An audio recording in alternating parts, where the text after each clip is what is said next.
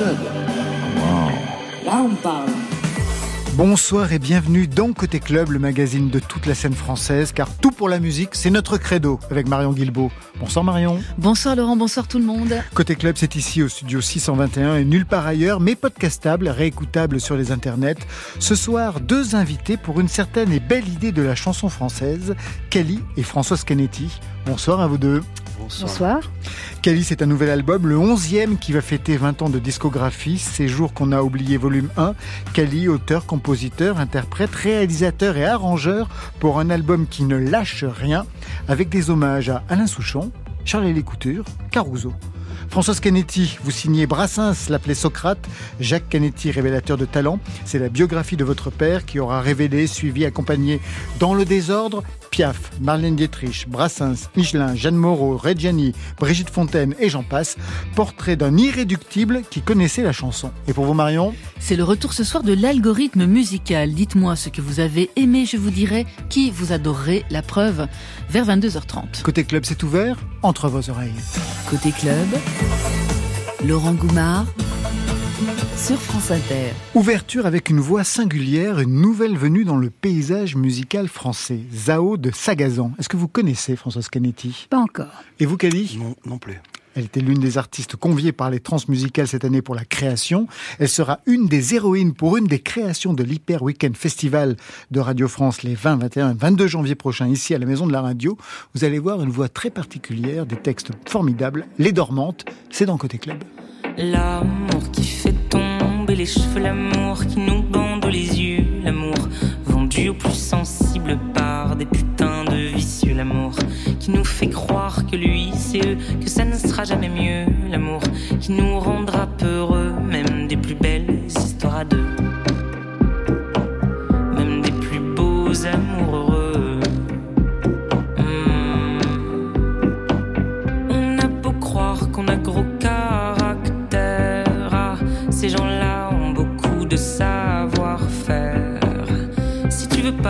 rester bloqué dans leur filet, mieux vaut filer dès que t'y es.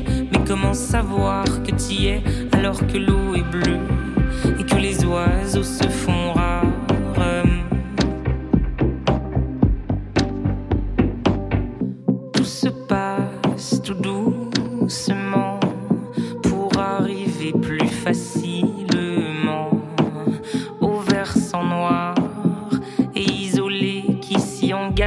certainement dévaler. L'amour qui fait tomber les cheveux, l'amour qui nous bande les yeux, l'amour vendu au plus sensible par des putains de vicieux, l'amour qui nous fait croire que lui c'est eux, que ça ne sera jamais mieux. Oh oui, l'amour. Ces gens-là sont du genre très beau parleur. Ah, la guicheur, l'allumeur, le séducteur. En train de chialer depuis des heures, monsieur te prêtera des erreurs, lui qui n'en fait jamais d'ailleurs. Tout se passe tout doucement dans ces murmures. Le serpent et après la colère, il vous jure que ça c'est l'amour, l'amour ça rend fou, il en est sûr. Oui, ça c'est l'amour, l'amour ça rend fou, il en est sûr. C'est l'amour, l'amour ça rend fou et j'en deviens sûr. L'amour qui fait tomber les cheveux, l'amour qui nous bande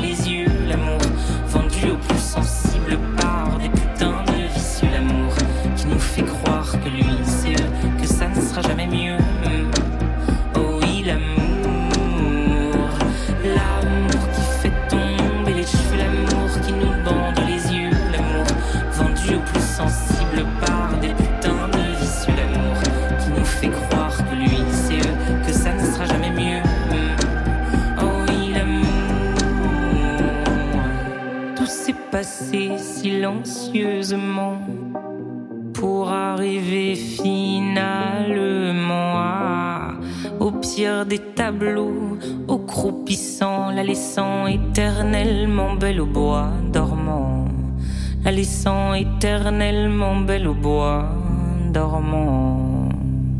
Kelly et Françoise Canetti sont nos invités côté club ce soir. Question inaugurale, est-ce que vous vous connaissez? Oui. Oui. Nous le connaissons. Et en plus, nous avons nous avons partagé euh, le bonheur d'enregistrer euh, les chansons inédites de Serge Resvani. Ah, vous faites partie du projet aussi Absolument, absolument, absolument. Et euh, il, il, a une place très très importante. Il chante trois chansons, trois chansons inédites de Serge Resvani. Et donc ça sort en mars en 2023. Mars prochain. Eh vous reviendrez tous les deux. C'est parti. Ah bah merci. Une sorte de héros récurrent. Voilà, c'est ça, la carte gold, vous avez. Kali, onzième album, Ces jours qu'on a presque oublié, volume 1, c'est le titre. Un album, je le disais, qui va fêter en 2023 20 ans de discographie. Ouais. Est-ce qu'on se souvient de ce titre marquant? C'est Quand le bonheur, premier album 2003. Le titre, c'était L'amour parfait. Je suis pendu à votre cou dans le plus beau de mes rêves. Mais je ne me réveille jamais près de vous et j'en crève. Je suis pendu sous vos fenêtres, au pied de l'arbre, peut-être demain, la petite fleur qui va naître vous racontera mon chagrin, c'est quand le bonheur. Kali, il y a 20 ans, quels étaient vos rêves de musicien C'est marrant d'écouter un gamin chanter ses chansons. Ouais, un gamin, ouais. ouais. Mes rêves de musicien. Euh, depuis que j'ai branché un instrument, c'était mon premier groupe. Euh, ça a fait un bruit terrible, c'était une basse, c'était euh, un orage qui tombait sur moi. C'était, c'était fou totalement. Et je me suis dit, euh, c'est ça que je veux faire parce que ça, ça s'appelle la liberté. Et grâce à ça, à ce bruit-là, à ces choses-là, je vais me promener. Et mes rêves étaient de me promener, d'aller sur la route et d'avoir plein d'enfants. Et je suis troubadour et j'ai quatre enfants, c'est pas mal, ouais. Bah donc vous avez tout réalisé. L'album s'appelait L'amour parfait. Et en fait, c'est un titre qui avait été soufflé par Didier Varro, notre actuel directeur de la musique à Radio France. Ouais.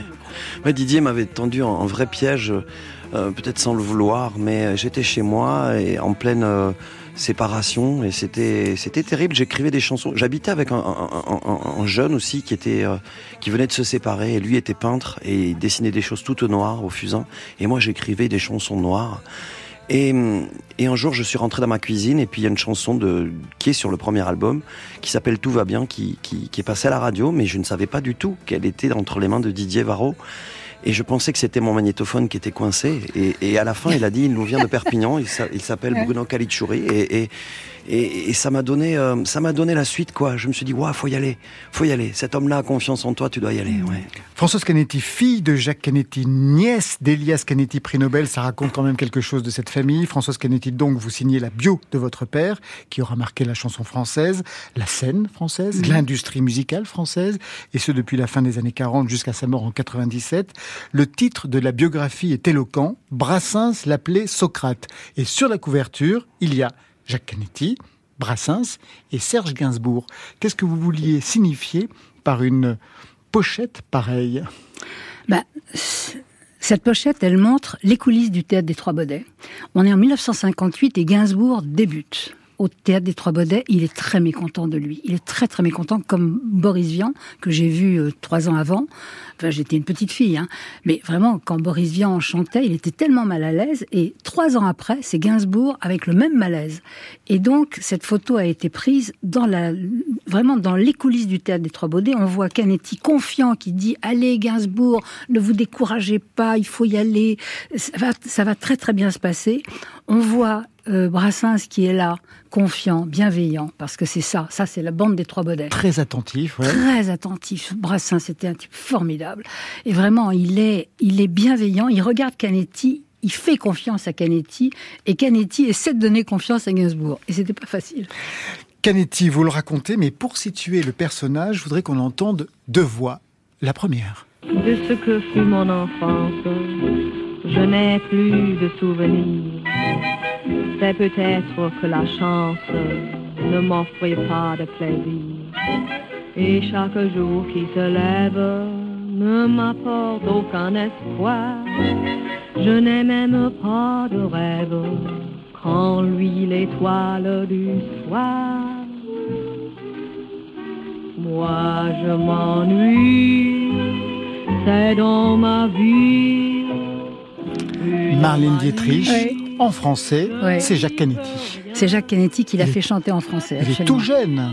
Il a, il a 20... un culot monstre. Oui, il a 24 ans. Il a 24 ans. Il a 24 ans. Il va faire le siège de Marlène Dietrich euh, dans son hôtel. Elle descend au, à Versailles, au Trianon. Il va faire le siège de, bon, de son hôtel et à 5 heures de l'après-midi, elle descend de son bon de sa suite avec son petit chien et son et son mari. Mon père la, mon père l'apostrophe en lui disant Madame Dietrich, j'ai vraiment des chansons pour vous. Et elle dit à son mari en allemand Virez-moi ce, ce, ce gringalet qui m'emmerde. Et mon père lui répond du tac au tac en allemand puisqu'il parlait très très bien, allemand, il lui dit Madame, j'ai les chansons qu'il vous faut en français. Vraiment, vous devriez m'écouter. Et à ce moment-là, elle se retourne et elle lui dit On est mardi, je vous rappellerai vendredi. Laissez-moi votre carte. Et tout, et, tout va démarrer comme ça. Marlène Dietrich, deuxième son. Je donnerai ma mise, mon lit et ma chemise, s'emploie chez gens qui s'aiment à longueur de semaine. Donner son sang parfois, donner sa vie ou si ordonner sa maison déjà ne se dit plus. Il me donne des frissons, disent toutes les filles, et moi la chair de poule, disent toutes les mères. Tu me donnes du tabac, je te donne deux heures, il me donne du fil à retordre, je lui donne mon avis. Moi je connais un homme qui ne doit rien à personne. Qui sait tout mériter, qui jamais n'a reçu plus que donner ses yeux, plus que donner l'espoir. Il m'a donné d'un coup 22 ans de sa vie. Il m'a donné. Quel est cet homme qu'il connaît, Félix Leclerc Françoise Canetti, je vous vois bouleversée. Oui, parce qu'il y a peu de gens qui connaissent cette chanson, et c'est une chanson que Félix Leclerc a écrit, a écrit pour mon père en 1966, en 1967, et après il y a eu une brouille entre eux et ils ne se sont plus jamais revus. Et que vous passiez cette chanson me m'épate parce que c'est une chanson que personne ne connaît. C'est une des plus belles chansons de de, de, de Félix Leclerc, c'est Variations sur le verbe donner, où il parle de mon père qui lui avait donné son parapluie. Et il a fait toute une chanson sur sur ça sur, sur cet homme qui est Jacques Kennedy, qui, qui va l'accompagner effectivement pendant 22 ans de sa vie, qui va aller le chercher au Canada, qui va le ramener à Paris euh, dans les années 51-52. Euh, Félix Leclerc va avoir un triomphe en France et quand il va revenir au Canada, au Québec, ça va devenir bah, le Victor Hugo canadien. C'est-à-dire il va avoir une dimension politique et il va promouvoir la langue française un point absolument inimaginable. Tous les grands chanteurs que nous avons aujourd'hui au Québec sont les enfants, les petits-enfants, les arrière-petits-enfants de Félix Leclerc. Il a absolument marqué euh, la culture de ce pays. Et à l'origine, donc, c'est votre père qui est derrière, donc Jacques Canetti. Direction, on va revenir sur Jacques Canetti avec vous, euh, Françoise. Direction ce volume 1 de ces jours qu'on a presque oublié. Quand vous écrivez ce titre pour cet album, vous pensez auquel jour? Euh, Ces jours qu'on a presque oubliés, Kelly? Je pense à, ces jours euh, quand il y a des moments de doute, quand j'ai des moments de doute, je me réfugie. Donc ce sont des jours refuge. Ce sont les jours euh, où je suis avec mes amis et j'ai 15 ans et, et on n'a pas fait encore l'amour, on pense qu'à ça et on a on a la, la, falaise devant, on va sauter, et puis il y a l'éternité, le soleil devant, et, et on se dit waouh, ça va être beau cette vie, ça va être dingue, et on va rester toute la vie ensemble. Et ce n'est pas de la nostalgie, parce que la nostalgie, ce sont des quelque part, ce sont des fleurs que l'on pose sur une tombe et qui ne bougera plus. Là, ce sont des moments qu'on l'on prend aujourd'hui pour avoir 16 ans à nouveau. J'en ai vraiment besoin, ouais. Et on ne lâche rien, lâche pas. C'est le titre d'ouverture de l'album.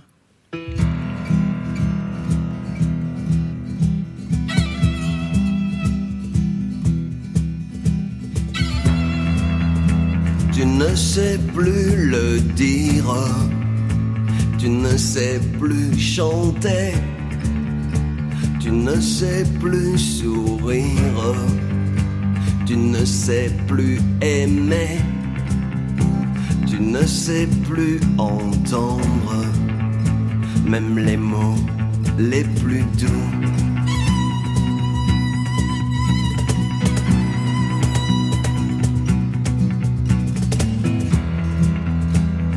Tu as les yeux par terre, tu erres n'importe où.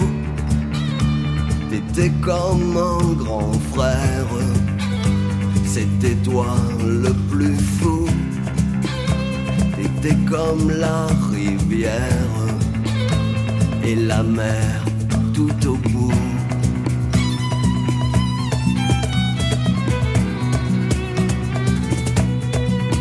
Lâche pas, lâche pas, lâche pas, lâche pas. Moi je suis rien sans toi. je t'en supplie, lâche pas. T'étais comme un grand frère pour nous, pour nous, pour nous. T'étais comme la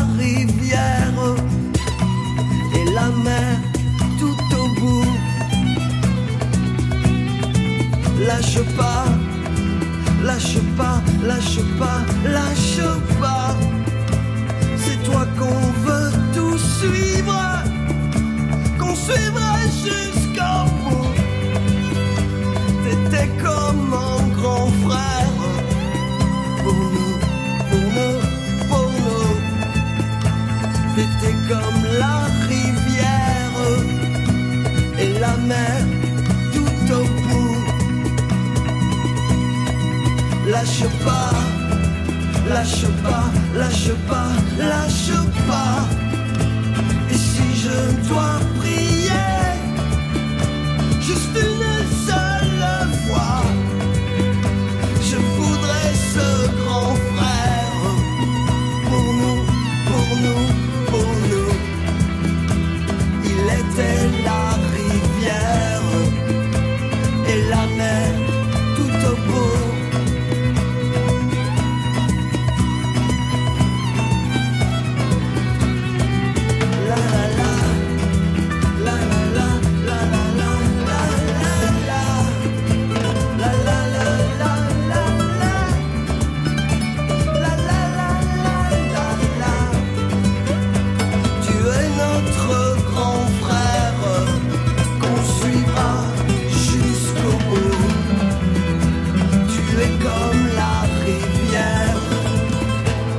la mer tout au bout.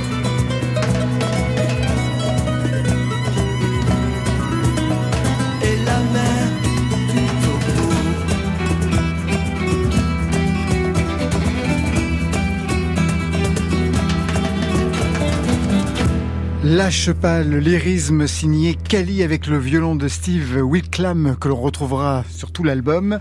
Extrait de ces jours qu'on a presque oublié, volume 1, onzième album avec une pochette qui attire l'attention. Vous, Kali, dans la pénombre, le regard tourné vers une fenêtre, seul éclairage pour un album sombre parfois, généreux toujours, notamment avec les autres chanteurs que vous citez, déjà à la mémoire de Danny. Oui, Dany me manque euh, tous les jours. Beaucoup. Dany m'appelait beaucoup, on se voyait le plus possible. Les enfants de Perpignan Les enfants de Perpignan, c'est, l'idole de Perpignan. Hein. Se promener avec Dany à Perpignan, ça, c'est quand même assez incroyable. Le soleil de Perpignan. Et puis, et puis, et puis c'était toujours. Elle finissait ses, ses, ses, ses phrases, ses conversations par euh, baiser d'amour, baiser d'amour, baiser d'amour toujours. Et je me souviens de la naissance de ma fille Coco qui a 17 ans aujourd'hui. Euh, la première lettre qu'a reçue ma fille, c'était euh, c'était une lettre écrite de Dany. Elle voulait que ça soit elle la première. C'était la première. Nous, nous avons cette lettre là. Et Coco est très fière de cette lettre là. Ouais. Ma Dany, ma Danette, quoi, qui me manque beaucoup. Généreux, je le disais, parce que vous citez des artistes, c'est pas si souvent dans les chansons des autres. Les artistes que vous citez, notamment dans celle-ci. J'aime la nuit qui arrive et chanter un avion sans aile. J'ai chanté toute la nuit. J'aime tes larmes qui coulent, celles d'un enfant trahi. Comme un taureau qui sait, le taureau ne gagne jamais. J'aime le bleu majorel, le darnour à danger, maritimo la nuit. Je sais que toi aussi. Dany, Charles Couture et quelques chansons plus tard, Alain Souchon. Allô? Ça va, Cali C'est Alain Souchon. Je voulais te dire que j'aimais bien, moi, tes chansons. T'as pas besoin de victoire, sois pas triste, non, non, non. Je voulais te dire que j'aimais bien, moi, tes chansons. Et puis, Cali, à quel moment de votre parcours vous avez reçu ce coup de fil d'Alain Souchon? Il dit T'as pas besoin de victoire. Vous étiez triste? Bah, J'avais encore perdu, comme d'habitude, aux victoires de la musique. Quand il m'invitait, j'étais, j'ai perdu 8 fois sur 8, je crois. Et, Mais vous avez été nommé très souvent quand même. Oh, ouais, ouais, ouais, bah oui. c'est clair. Vous savez que l'important c'est de participer. Quand je dis ça, j'ai envie de mourir. ouais, ouais, ouais. Non, mais c'est clair. Non, mais il faut aller chercher ces victoires parce qu'une fois, j'ai quand même. Euh, Yann Tiersen avait gagné le magnifique Yann Tiersen avec, avec Amélie Poulain et il avait posé sa victoire derrière. Vous savez, quand tout le monde boit des coups derrière et tout le monde s'en fout un petit peu de ce qui se passe. Et moi, j'ai volé la victoire de Yann et je suis allé devant le photocall et ils m'ont pris en photo. C'est génial. Et un mois après, je suis allé au Québec en tournée et il y avait un titre. Nous bah, recevons le grand, le grand gagnant des victoires de la musique en France. Bah, vous voyez que vous l'avez eu. Je suis allé la chercher quand même. Hein. Eh ben Mais il faut chercher des choses pour qu'elle vous arrive, Kevin. Mais c'est ça. Et, Alain Souchon, c'était encore une défaite et, je, rentrais chez moi. C'est tout ce que je dis dans la chanson et, je reçois le coup de fil de quelqu'un comme ça, un inconnu, qui m'appelle et dit allô, c'est Alain Souchon. Vous imaginez la grâce de la personne qui va chercher mon numéro, on se connaissait pas du tout, et qui, et qui, et qui m'appelle pour me consoler. Et j'avais gagné après ça. Vous avez des amis dans le métier Kali Ouais, j'ai des amis. Et je remercie euh, la vie parce qu'on m'a toujours prévenu. On m'a dit attention quand tu vas rencontrer tes idoles, parce que dans ma chambre j'avais les posters, que ce soit euh, Bono, que ce soit euh, Springsteen, que ce soit Igelin, Tiefen et, tout le monde, et les Simple Minds et, et Patti Smith. On m'a dit fais attention, si un jour tu les rencontres, tu peux être déçu. Et, je les remercie à ce micro parce que ils ne m'ont pas menti, parce que leur musique m'a fait, m'a sauvé la vie, mais mais ils ne m'ont pas trahi. Ce sont des gens vraiment bien. Et, et, et voilà quoi. Oui, j'ai quelques amis et j'en suis très fier. François Scanetti, vous avez rencontré que des gens bien dans le métier parmi les chanteurs? Moi, ce que j'ai vu dans mon enfance, parce que tout, le monde dit, ah là, ils avaient du talent, ils avaient du talent. Ils avaient du talent, mais ils travaillaient. Qu'est-ce qu'ils travaillaient Vous voyez, par exemple, vous allez chez, chez Yves Montand, il y avait toujours un piano, et vous aviez l'impression que le pianiste était tout le temps là, en fait, tout le temps sur le piano. Bob Castella. Ouais. Bob Castella. était tout le temps là. Oui, absolument. Donc ça veut dire que Montand bossait absolument toujours. Il bossait tout le temps. Et il avait une scène chez lui. Il avait un endroit euh, avec plein de, avec plein de miroirs. Et il, il arrivait. c'est vrai. Et il avait sa canne. Il avait une canne. Il n'était pas en costume de scène, mais il prenait sa canne. Bob était au piano. Il disait Allez, Bob, mets-toi au piano. Et hop, il chantait. Il chantait, il répétait sans arrêt. Et tout ce qui paraissait, tout ce qui paraissait improvisé sur scène, tout était répété avec une minutie absolument incroyable. Vous avez des miroirs chez vous, Kali non, du tout. Je regarde rien. Je, Vous regardez par la fenêtre, comme sur la pochette. Mais, mais, mais Françoise, tu sais, pour savoir les, les... moi j'aime bien poser des questions dans les taxis des chanteurs. Et je demande au taxi quand on, parle comme ça, je dis alors qui qui est le plus sympa? Et à 95, 98%, ils me répondent euh, Serge Gainsbourg. Et à 98%, hmm. quand je dis qui est le plus con, ils me répondent et je le dirai pas. Non Off Nous, on le saura. Vous, les auditeurs d'Inter, eh ben non. François Canetti, on vous a demandé de choisir dans la playlist France Inter et immédiatement, ça a été le cri du cœur. Je veux Dominique A. Oui, absolument. Oui, non, parce que j'aime Dominica depuis 30 ans et puis euh, son dernier album est devenu mon, mon disque de chevet. Son livre d'ailleurs aussi, il a écrit un livre de poèmes que je trouve absolument magnifique. Tout de suite, Dominica sur France Inter.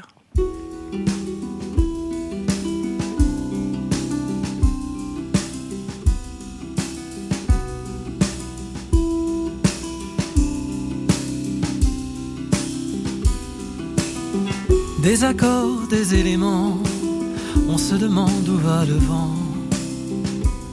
Bientôt par lui-même, agacé.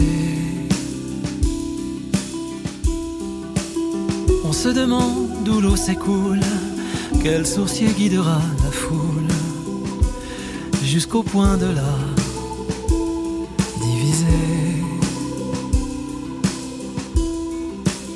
On se disait c'est long le temps, puis le temps parla de manquer. Mais tant que la ligne d'horizon n'aurait pas bougé, on ne partirait pas d'ici. On accueillerait la prophétie au bord des piscines, à nos côtés. Odeur du temps acré et frontal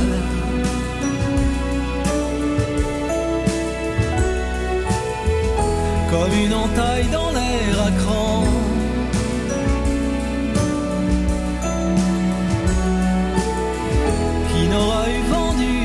vent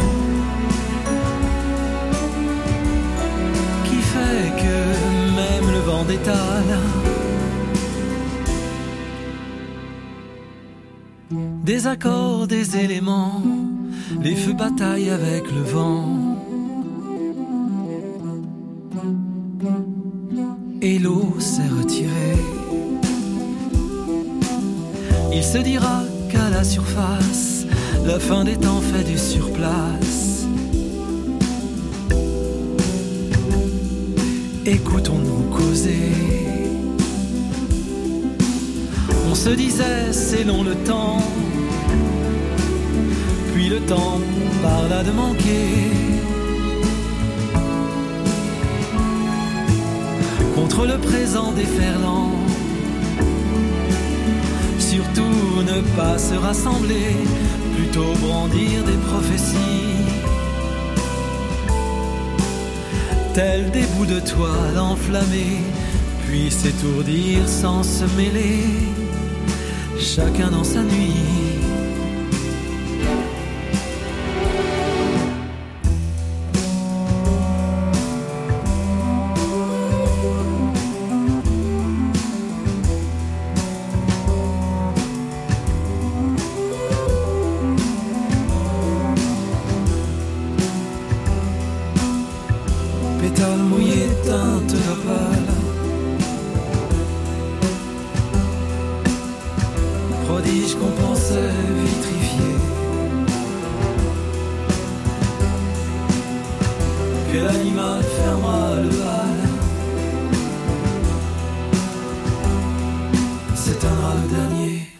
Des accords, des éléments, c'est le choix de Françoise Canetti, donc Dominica dans Côté Club. On retrouve tout de suite Marion Guilbault qui a des choses à vous faire réentendre et des sons à vous faire découvrir. Côté Club.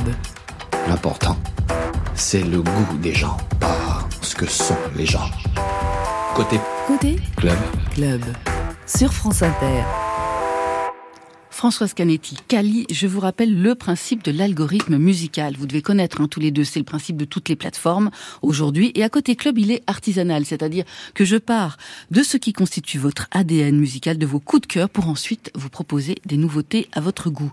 On commence par le premier disque acheté. Pour vous, Françoise Canetti, c'est un disque sorti en 1962, celui d'une jeune fille qui va révolutionner la chanson française avec sa mélancolie mélodique. Se promène dans la rue de par deux. Tous les garçons et les filles de mon âge savent bien ce que c'est qu'être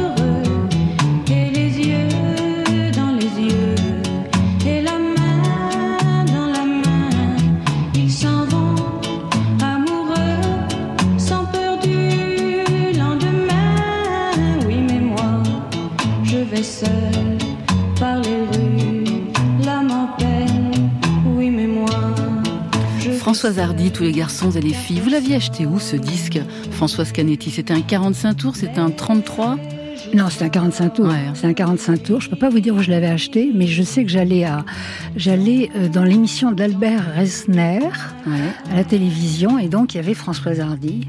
J'étais tombée, mais alors en amour pour elle. Je trouvais que c'était vraiment de, de, tout- de tous les artistes, c'était vraiment ma, ma, ma star, voilà.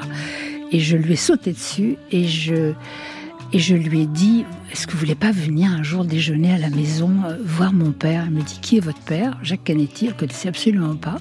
Et euh, à force de l'appeler, d'insister, elle est venue déjeuner à la maison. Et comment ça s'est passé ce déjeuner? Bah, ça s'est très bien passé. Simplement, elle était, je crois, chez Vogue déjà, Oui. ou elle était, c'est ça, chez Vogue, ouais, et donc elle ça. avait un contrat. Donc voilà, et on a, et donc on a déjeuné très, très, très gentiment ensemble, voilà. Et donc mon père l'a. C'est intéressant parce que c'est en 62, au moment où votre père va quitter Oui. Philips. Oui, Justement, ça, il va quitter. Philips au moment où les maisons de disques vont chercher, vont piquer les artistes chez les autres. Il aurait très bien pu faire ça, justement, avec Françoise Hardy, la faire sortir de Vogue pour la prendre chez lui. Et justement, c'était tout le contraire qu'il faisait. Donc c'est très intéressant de voir qu'en effet, le déjeuner s'est passé sans qu'il y ait rien. euh, Non, non, non. ils se sont vraiment, ils se sont parlé. D'ailleurs, enfin, on s'est tous parlé. Enfin, on était en famille comme toujours, quoi. Et, euh, et effectivement, mon père montait son label de disques. Il, il, il commençait à devenir euh, Producteur indépendant. Producteur indépendant. Donc, Label il n'avait plus le voilà, premier. le premier label indépendant français. Et donc, c'était une nouvelle aventure à laquelle on participait tous. Pour vous, Kali, la scène se déroule un peu plus tard. On est dans les années 80 avec le premier album d'un groupe irlandais qui va connaître un succès planétaire.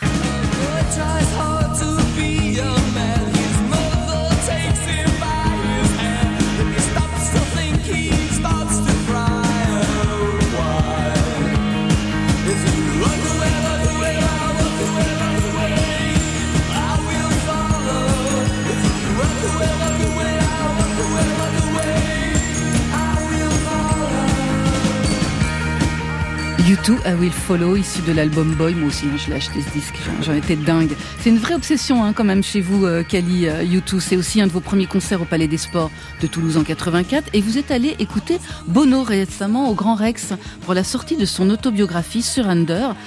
Un mot sur ce groupe, qu'est-ce que ça a pu déclencher chez vous?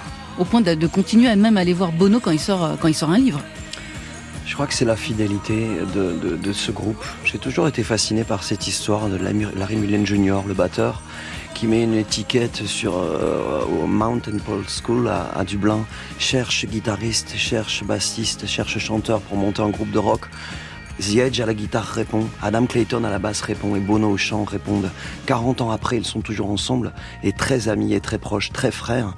Et, ils ont appris à jouer ensemble et aujourd'hui ils sont dans tous les stades du monde. Cette fidélité-là me, touche beaucoup. Et puis même l'histoire personnelle. Euh, la même semaine, quand le groupe se, trouve, euh, une petite fille, euh, Ali, Alison Stewart, qui est assise à côté de, de Bono à l'école, quoi. Il va la voir, une jolie mignonne brune, et il lui dit est-ce que tu veux sortir avec moi Et 40 ans plus tard, ils sont encore mariés avec quatre enfants. Je crois que c'est la fidélité mhm. aujourd'hui. Tout va trop vite et tout se sépare trop vite et tout part à volo trop vite. C'est ça qui me touche. Parce que je me suis dit, euh, évidemment, cette musique, elle est, elle est éclatante, elle est, c'est la big music. Elle nous prend les tripes. En tout cas, elle m'a aidé à vivre, elle m'a aidé à fuguer euh, à 16 ans pour aller rencontrer une, une anglaise et, et, et mais quelque part, c'est, je me dis, je, fais partie de la famille, comme ça, c'est sûr, c'est sûr. Et il y a des millions de gens qui font partie de cette famille-là. Ouais. Vous avez déjà pu échanger avec Bono? Ouais, on a fait plein de choses. Ouais. ouais, c'est vrai? Ouais, ouais, ouais, on a fait. Bah, je, je, je, je, fais partie de One, quoi. Je, One, l'ONG de Bono. Et, et, par rapport à ça, il y a eu, il y a eu pas mal de, de, de, de rencontres, ouais, c'est sûr. Bah, on s'est vu la dernière fois quand il est passé à Paris. Et, et en tout cas, voilà, c'est au-delà d'un rêve de gamin. C'est quelqu'un d'évidemment très. Euh, on s'était vu au Stade de France euh, sur la tournée euh, Yoshua Tree et, avant de monter sur scène, il, on a parlé et puis je lui dis mais mais t'as quand même 90 000 personnes qui t'attendent et il me parlait de la rencontre qu'il venait d'avoir avec Macron et voilà c'était très sérieux, très politique. Je me suis dit waouh cet homme-là est assez incroyable, brillant. Dans vos ADN respectifs, on trouve aussi du jazz chez vous, mmh. Françoise Canetti, mmh. avec les concerts d'Oscar Peterson, Duke Ellington, Ella Fitzgerald. C'était les grandes heures de la salle Playel. Sarah Vaughan. Ouais. On retrouve aussi le Higelin de BBH 75 chez vous, Cali. Mais quand on vous demande quelle chanson vous aimez faire découvrir, Françoise Canetti, vous m'avez répondu celle-ci. À tous les enfants qui sont partis le sac au dos par un brume matin d'avril, j'y voudrais faire un monument à tous les enfants qui ont pleuré le sac au dos, les yeux baissés sur le chagrin, j'y voudrais faire un monument. Pas de pierre, pas de béton, ni de bronze qui devient vert sous la morsure aiguë de temps. Un monument de leur souffrance, un monument de leur terreur, aussi de leur étonnement à tous les enfants. C'est la voix de John Baez qu'on entend et c'est un texte signé Borisian. Qu'est-ce qu'il représente pour vous cette chanson et ce texte de Borisian, Françoise Canetti? Pour, moi, c'est vraiment c'est une des chansons de vraiment que j'aime dans ma vie. C'est une chanson comme comme souvent avec Boris Vian, euh, comme souvent avec les grandes chansons, ces chansons rencontrent toutes les époques. Je vous donne un exemple. En 1983, John Baez est à Paris, elle va créer cette chanson. On est à pleine guerre Iran-Irak, et c'est le moment où tout le monde parle des enfants soldats.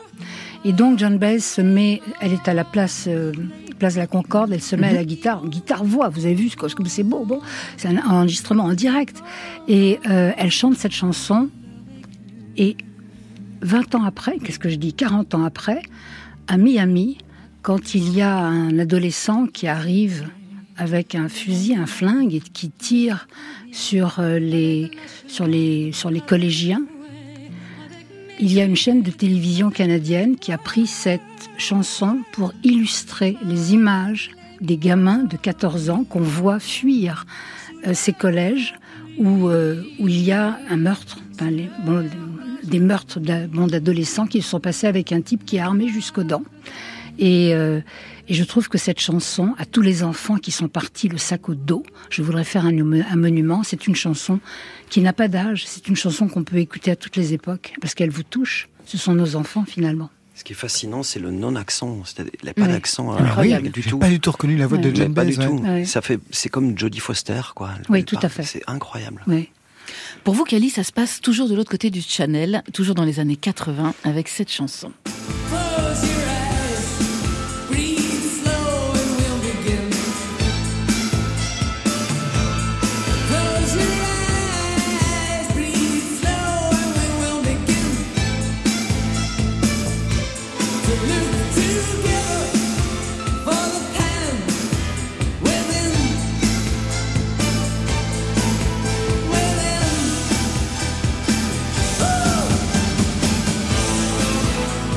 The Pan cet extrait de l'album This is the Sea en 1985, troisième album du groupe The Waterboys. Vous avez souvent parlé de l'importance de ce groupe sur votre musique, Kali. Qu'est-ce que vous pourriez dire à Françoise Canetti pour qu'elle rejoigne le fan club des Waterboys? Euh, Françoise, je vais amener une chanson sur une île déserte et je t'amène avec moi. Mais je t'avertis, c'est cette chanson que j'amène, ouais. Mhm. Elle m'est tombée dessus comme un miracle. Mhm. C'est Jean-Michel qui m'avait fait une cassette, Jean-Michel Arnaud, quand mhm. on était gamin, avec plein de groupes. Et j'ai écouté cette chanson et j'ai pleuré. Un miracle qui m'est tombé dessus. Mhm. Et je voudrais qu'il te tombe dessus parce que je me suis promis à ce moment-là que je suivrais ce groupe toute ma vie. Et j'ai eu la chance de chanter avec eux, de, partager avec eux. Mais en tout cas, c'est la big music. Et tu mhm. sais, quand je l'écoute maintenant, je me dis que je vais te prendre par la main et que nous l'écouterons tous les deux et qu'elle te fera le même effet qu'elle me fait toujours aujourd'hui. Dans vos années j'ai aussi trouvé une passion pour Joe Strummer, pour de The Clash, pour Léo Ferré, pour Daniel Dark, pour Mozart, Michel Legrand, Léopoldine HH, pour vous Françoise Canetti. Donc voilà, il me fallait réunir la musicalité des grandes heures de la chanson française, l'urgence du rock anglo-saxon, un bon grand écart. Là, j'ai bien travaillé euh, mes étirements. Je fais aussi confiance à votre curiosité naturelle, à tous les deux. Et puis l'algorithme de côté club, eh ben, il a complètement buggé et il a décidé de vous proposer d'élargir le cercle à un trio de musiciens. Rodolphe Berger, voix caverneuse, guitare réverbérée. Mehdi Adab, maestro du oud électrique. Sofiane Saïdi, la voix du rail contemporain, pour un projet aux accents moyen-orientaux, un hommage à un certain Rachida. Alambic laqué tous azimuts, pas de sirop pour les nababs. Calibre à zéro, c'est le tarif du nénuphar. Mousseline de Mossoul, jupe de satin en sur le sofa. Toubibo zénith, 100% mocha. Élixir du cafard, sorbet au coton. Matraque à mazout, ziggourate pur sucre. Viva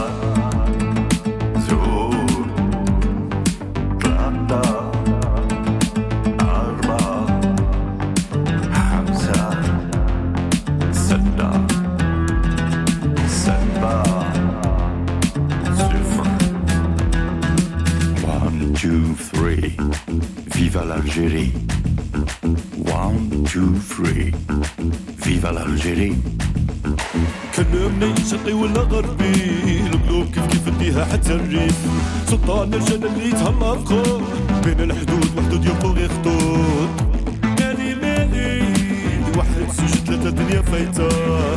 مالي مالي من بلا عباس وديكو في منصاص دوبا على بوجي.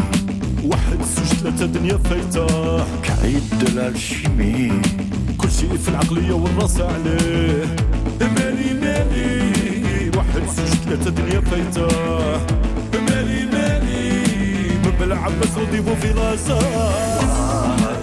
One, Two, Three, Viva l'Algérie, Rodolphe Berger, Sofiane Saidi, Mehdi Adab. C'est le premier extrait de l'album Mademoiselle. Ça sortira le 10 février prochain. Vous validez? C'est une merveille une merveille. Kali, vous validez? Vous, Françoise Canetti, ça vous plaît? Ah, la voix au départ me plaît beaucoup, beaucoup. Ah oui, il fait toujours cet effet-là. Hein. Ah non, la voix me plaît beaucoup, beaucoup. Moi, ce que je regrette toujours, c'est de ne pas avoir accès à une langue que je ne comprends pas, que je n'entends pas. Donc je suis... Euh, c'est vrai que je me précipite sur les textes pour les lire. Donc j'ai envie de, lire les textes. Rodolphe Berger, c'est peut-être le plus beau concert que j'ai vu à l'Olympia l'an dernier. Je crois que c'était une merveille, vraiment. Toujours impressionnant. J'en profite juste pour signaler la réédition de Billy the Kid. C'est l'album culte de Katonoma. Un disque sorti il y a 30 ans, remasterisé et pour la première fois disponible en vinyle. Panino, Vitello, Formaggio et les Rodo, Dindron. Gelati, frittati, spaghetti, légumes, salami et canetti. Ah, canetti, oui. Minestra, senata, gazosa et cioccolata. La signora est Signora, c'est vous ce soir, Françoise Canetti. Ouverture panino, gelati, salami et canetti pour Jacques Canetti. Quel hommage. Vous resituez cette chanson? oh, Très bien. Huit jours en Italie, c'est le premier disque de Jacques Higelin qui chante euh, Boris Vian. On est en 1964-65. Il est avec euh, euh, Benjamin Walter. donc il y a une séance d'enregistrement. Mon père est là, les musiciens sont là parce qu'à l'époque on enregistrait en direct, tout ça. Bon, et et et Benjamin Walter et Jacques Higelin arrivent mais ivre mort à la séance. Mais ivre mort. Mais ivre mort. Mon père est complètement désolé. Les musiciens sont là parce que euh, c'était des séances de trois heures à l'époque. Donc les quarts d'heure supplémentaires coûtaient extrêmement cher. Donc on faisait très très très attention. Et ils ont fait ça en une prise. Et c'était, mais tout le monde était écroulé, écroulé de rire dans la séance. Et, voilà, on a laissé ce, on a laissé huit jours enItalie. Comme ça, mon père a laissé ce. Avec cet hommage à Canetti à l'intérieur. Higelin que votre père adorait. Ah, mon père adorait Higelin, mais il a adoré euh, dès 1954, quand Higelin vient passer, il a 14 ans, il vient passer une audition au Théâtre des Trois Baudets, et il s'installe au piano, il chante euh, Chevalier, Maurice Chevalier, est déjà Charles Trenet. Et mon père était ébloui devant le talent, devant la joie de vivre, devant l'énergie de ce garçon. Il lui dit, écoutez, euh, en plus il est avec son papa et sa maman à l'époque. Et mon père lui dit, écoutez, je ne peux pas chanter les enfants, donc il faut vraiment revenir dix ans après. Et Higelin lui dit, mais je suis pas un enfant, c'est à 14 ans, on n'est plus un enfant. Mais pour mon père, qui avait reçu une, une éducation assez stricte, 14 ans, c'était l'âge où on va encore à l'école, où on finit ses études. Et en fait, ils vont se retrouver dix ans après, grâce à Brigitte Fontaine. Et mon père va aller voir euh, euh, Jacques Higelin, qui passe à la vieille grille. Euh, dans le 5e arrondissement Oui, dans le 5e arrondissement, avec, chez Maurice Alezra, euh, dans le 5e arrondissement, à 1h du matin, après le programme. Et là, c'est éblouissant. Higelin est à nouveau vraiment interprète plein de chansons. Euh, Mais plein, plein, plein. C'est-à-dire que ça dure des jusqu'à heures. 5 heures du matin. Jusqu'à 5 heures du matin. De toute façon, Higelin, il faisait des concerts monstrueux, mais déjà, donc, à cette époque, ça commençait. Et votre père gueule dans la salle, encore, encore, encore, encore. et soudain, euh, Higelin euh, voit, voit ce, monsieur et il dit C'est vous, monsieur Canetti? Et à ce moment-là, euh, Canetti vient voir Higelin en lui disant bah, Écoutez, Jacques, ça y est, vous êtes prêt. On fait un disque ensemble. Et c'est comme ça que ça a commencé. C'est comme ça vraiment que ça a démarré parce que Higelin était comédien à l'époque. Ah mais ça, c'est le truc aussi de Jacques Canetti, qui a beaucoup fait chanter les comédiens. Quand Brigitte Fontaine est arrivée, elle était comédienne. Elle était comédienne. Premier disque enregistré en 62 ou quelques années plus tard. Non, en 62, je crois, sur le label indépendant, le premier label indépendant, c'est Simone Signoret. Elle ne chante pas, mais... Elle dit. Elle dit. Oh, elle, dit, le texte, de Cocteau. de Cocteau, La Voix humaine. La Voix humaine. Un des plus beaux disques qu'on ait ayant. Et euh, bon, ensuite, c'est Jeanne Moreau qui va chanter bah, les chansons de Serge Rezvani, qui, euh, qui ne veut pas euh, qu'on le connaisse, qu'il ne veut pas qu'on le reconnaisse. Lui, il est peintre, il a une carrière importante de peintre et euh, il se fait appeler Cyrus Bassiac. Il va faire donc toute ses carrières de chanteur, enfin de, de compositeur et d'auteur de chansons sous le nom de Cyrus Bassiac. Et puis ensuite, ça va être au tour de Serge Reggiani. Et pas Serge Rezvani. C'est Serge Reggiani qui va décider en quelque sorte en 1964 d'abandonner le cinéma parce qu'il est complètement déprimé. Il, vient de sortir de l'enfer de Clouseau. Exactement. Absolument. Il a décidé. Il y en a un qui fait une dépression. Oui. L'autre qui est euh, bah, qui, a, bah, qui, a, une crise cardiaque. Qui a une crise cardiaque. Clouseau et a une puis, crise cardiaque. Et puis euh, et euh, Romy Schneider Romy qui Schneider a entre une les deux, une dépression totale. Il a une et dépression et, et Serge Reggiani décide vraiment d'arrêter et mon père le vraiment le repêche en lui disant mais non avec la voix que vous allez je vais vous trouver des chansons inédites de Boris Vian et vous allez voir ça va redémarrer. Ça redémarre tellement bien que bah, Serge Reggiani va faire une carrière d'interprète extraordinaire Jacques Canetti était votre père, révélateur de talent, avec une idée de la chanson française, de Piaf à Reggiani, on va y passer en passant par Répégé de Fontaine, Simone Signoret, Higelin, Boris Vian, Brassens, bref, bon, bon. Le créateur des Trois Baudets, c'était lui en 47. Les disques Jacques Canetti, premier label indépendant, c'est lui. Quand il quitte Philips, dont il était le tout-puissant directeur artistique, ça c'est encore lui. Les éditions et productions, c'est encore lui. Mais moi, je me suis demandé, quel père était-il? Est-ce que par exemple, vous l'avez entendu chanter? Et qu'est-ce qu'il chantait? Est-ce qu'il chantait des choses qu'il avait entendues dans son enfance? Alors d'abord, mon père était un très très bon pianiste, il faut le savoir, parce qu'il chantait, il avait chanté dans des chœurs. Mon père parlait euh, quatre langues. Il avait quatre langues maternelles. Euh, il écrivait, il parlait et il comptait en français, en espagnol, en allemand et en anglais. Donc il avait vraiment quatre langues maternelles et je pense que c'est peut-être ces langues qui lui ont ouvert euh, l'esprit. Il était vraiment curieux, curieux. Il n'avait absolument pas peur des choses inconnues. Et quand, alors mon père se mettait très très souvent au piano et on chantait des gospels. On adorait les gospels. Et, vraiment, le matin, euh, au petit déjeuner, c'était des petits déjeuners de jazz. On arrivait, mon père et ma mère swingaient et on dansait et on chantait. Vraiment, c'était formidable. Quand on prenait la voiture, on chantait en chœur. Ah, il se trouve. Non, c'est la mélodie du bonheur. Non, mais c'est absolument. Mais en plus, je vais vous dire, moi, j'ai eu beaucoup de chance parce que j'ai fait une école qui s'appelle la maîtrise de Radio France. Dans cette école, on chantait et on apprenait la musique. Et donc, ça facilite les choses entre une mère qui est musicienne, entre un père qui est musicien, une fille qui chante et, euh, et mon frère qui a aussi une très jolie voix on n'arrêtait pas, nous, on, nous, on s'éclatait, hein, franchement. C'est, c'est peut-être un peu la famille Trapp, ça Alors, vous avez aussi travaillé avec lui comme Oui. attaché de presse. Oui. Et j'imagine qu'être l'attaché de presse de Jacques Canetti, ça ne devait pas être facile à une époque où justement les yéyés commençaient à émerger, qu'il y avait donc une autre scène qui commençait à être promue, alors que vous, vous deviez défendre une certaine idée de la chanson française. Ben oui, Canetti. parce que, en fait, pour mon père, la langue française, c'était, et je crois que c'est encore, la langue de la chanson. Et donc, euh, il ne comprenait pas que les radios en 62, en 63 passent tant de musique anglaise, tant de groupes anglais, tant de chansons, euh, voilà, il comprenait pas. Et donc il se disait, c'est quand même incroyable. On a quand même, euh, en France, on a quand même des trésors, voilà. Il se battait avec les directeurs artistiques des chaînes pour imposer ce qu'on appelait à l'époque la variété française, ce qu'on appelle aujourd'hui les auteurs, compositeurs français. Et donc, il se battait pour que, voilà, pour qu'une certaine idée de la chanson puisse perdurer. Et donc, c'était compliqué parce qu'il n'y allait pas par là. Vraiment, on était très soutenu par euh, José Arthur. Vraiment, très, très, très, très soutenu. On était soutenu par Michel Lancelot sur une autre radio. Enfin, il y avait certaines personnes qui soutenaient, comment, comment dirais-je, le, le, le, cette, cette, voilà, cette dynamique, cette exigence que mon père avait pour la chanson française, mais il n'y en avait pas beaucoup à l'époque. À Pierre Vigne, alors producteur et directeur de France Inter, ça a bien changé depuis, vous allez voir.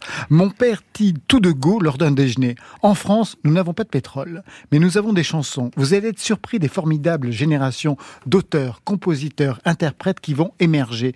Il n'y aura bientôt plus d'interprètes. Vous allez louper le coche à force de ne pas diffuser de chansons françaises. Et Vlan, j'imagine que quand on passe après comme attaché de presse, on doit être bien reçu sur France Inter, hein, Françoise Canetti. Bah écoutez, il n'y avait pas encore Didier Varro à l'époque. Ah ben voilà, c'est ça. quand même. Hein, C'est-à-dire France Inter n'était pas ce que ce que ce qui est devenu France Inter. Donc euh, voilà. Donc euh, et donc mon père vraiment disait les choses et il les disait cash. C'est-à-dire c'était quelqu'un qui disait Vraiment, je pense qu'il s'est fait beaucoup d'ennemis parce qu'il il disait les choses telles qu'il les ressentait. Il n'avait pas de, voilà, enfin, il n'avait pas ce. Et justement, par rapport aux artistes, est-ce qu'il avait aussi ce franc-parler? Enfin, Je sais qu'il avait ce franc-parler parce que j'ai lu le livre. D'ailleurs, Emmanuel de Burtel lui rend très souvent hommage. Emmanuel Oui. de Burtel, le fondateur de Because Music, lui rend très souvent hommage et se reconnaît en lui, justement, en étant très franc avec ses mmh. artistes. Est-ce qu'il donnait des directions artistiques? Est-ce qu'il a pu influer sur le parcours de certains interprètes, auteurs, compositeurs? Alors justement, le livre, mon livre s'appelle Brassens, l'appelait Socrate, parce que tous les artistes que mon père euh, a, a contribué à révéler, à eux-mêmes d'abord, et ensuite au public, euh, mon père n'était pas du tout un directeur artistique qui dirigeait ses artistes, il leur posait des questions. Il les accouchait, mais vraiment, il les accouchait.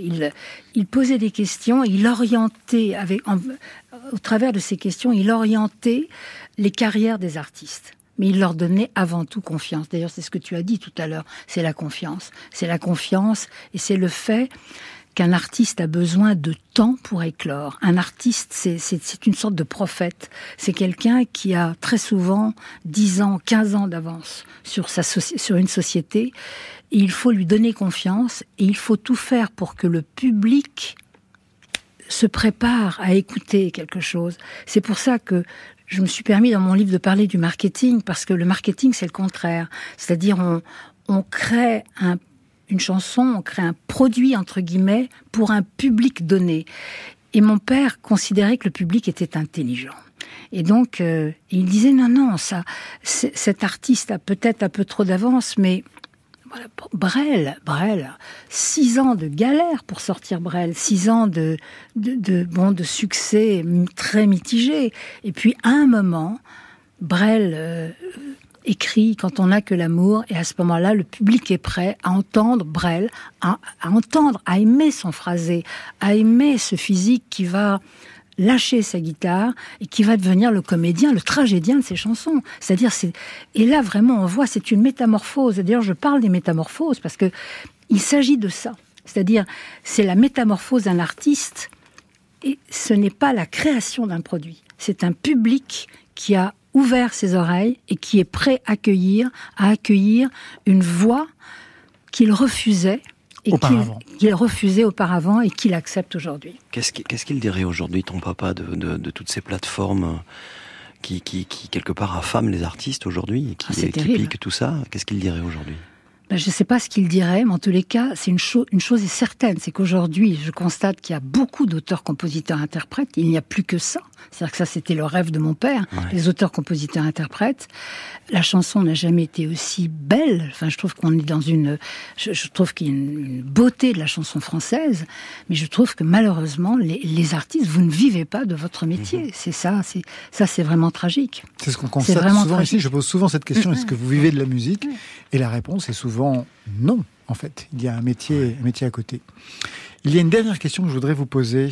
Euh, François Canetti, c'est une question que vous a posée votre oncle, Elias Canetti. Il y a très longtemps, vous étiez une enfant ou une adolescente. Il vous pose cette question. Est-ce que tu sais de quoi est fait ton territoire intérieur? Mon oncle Elias Canetti était un homme qui avait vraiment euh, l'art de l'accouchement. C'est-à-dire, c'était quelqu'un, j'ai jamais vu quelqu'un de d'aussi curieux des autres. C'est-à-dire quand il vous parlait, il vous parlait vraiment. Il cherchait, il fouillait en vous pour savoir ce qui vous faisait vivre. Quand j'étais euh, beaucoup plus jeune, j'avais un journal avec les enfants de ma rue et on considérait qu'on était des enfants extrêmement privilégiés. Moi, je suis une fille de l'après-guerre, donc la France se reconstruisait. On avait fait un journal qu'on vendait dans la rue, qu'on vendait à toute la famille, à, tout le monde. Et dans ce journal, on parlait des enfants qui n'avaient pas la chance que nous avions. Et c'était très intéressant. On allait, moi je me souviens être allé euh, dans les bidonvilles de l'abbé Pierre pour voir comment vivaient les gens en 58. Euh, je me souviens avoir euh, eu, enfin vraiment récolté des fonds pour le docteur Schweitzer à pour que les gamins qui étaient lépreux puissent être soignés avec une piqûre. Bon, et ce que j'ai compris de mon enfance, c'est que c'est formidable quand on est un enfant de trouver une place et de se dire tiens, j'ai quand même quelque chose à faire dans le monde. Ce sera donc le mot de la fin. Côté club, c'est fini pour aujourd'hui. Merci Françoise Canetti. Je rappelle Brassens l'appelait Socrate. Jacques Canetti, révélateur de talent avec Véronique Mortaigne aux éditions L'Archipel. La préface est signée Didier Varro. Mais ce n'est pas tout. Il y a aussi le coffret. 4 CD, un DVD, mais 50 ans de chansons. Jacques Canetti. Cali, merci à vous. L'album s'intitule Ces jours qu'on a presque oublié, volume 1, avec une tournée qui reprend en 2023. Toutes les dates sont consultables sur calimusique.fr. Ça, c'était pour aujourd'hui. Demain. Pandi, panda, petit ourson de Chine, pandi, panda, né dans l'Himalaya. Et oui, je connais la chanson par cœur. Jean-Jacques Debout sera notre invité avec à ses côtés Thierry Jousse. Et pour vous, Marion Je ferai un zoom sur ces comédiens et comédiennes qui ont pris le micro, mais cette fois-ci pour chanter. Je remercie l'équipe qui veille sur vos deux oreilles chaque soir. Étienne Bertin à la réalisation, à la technique Mathias Alléon, programmation Marion Guilbault, Alexis Goyer, Virginie Rosiquet, Camille Berne. Enfin aux playlists ce soir, Valentine Chedebois et Françoise Canetti. Côté club, c'est fini pour ce soir. Que la musique soit avec vous. Oh, c'était formidable. La musique, elle n'est jamais triste. Oui. Elle existe. Yes. Ou elle n'est pas. Bye, bye.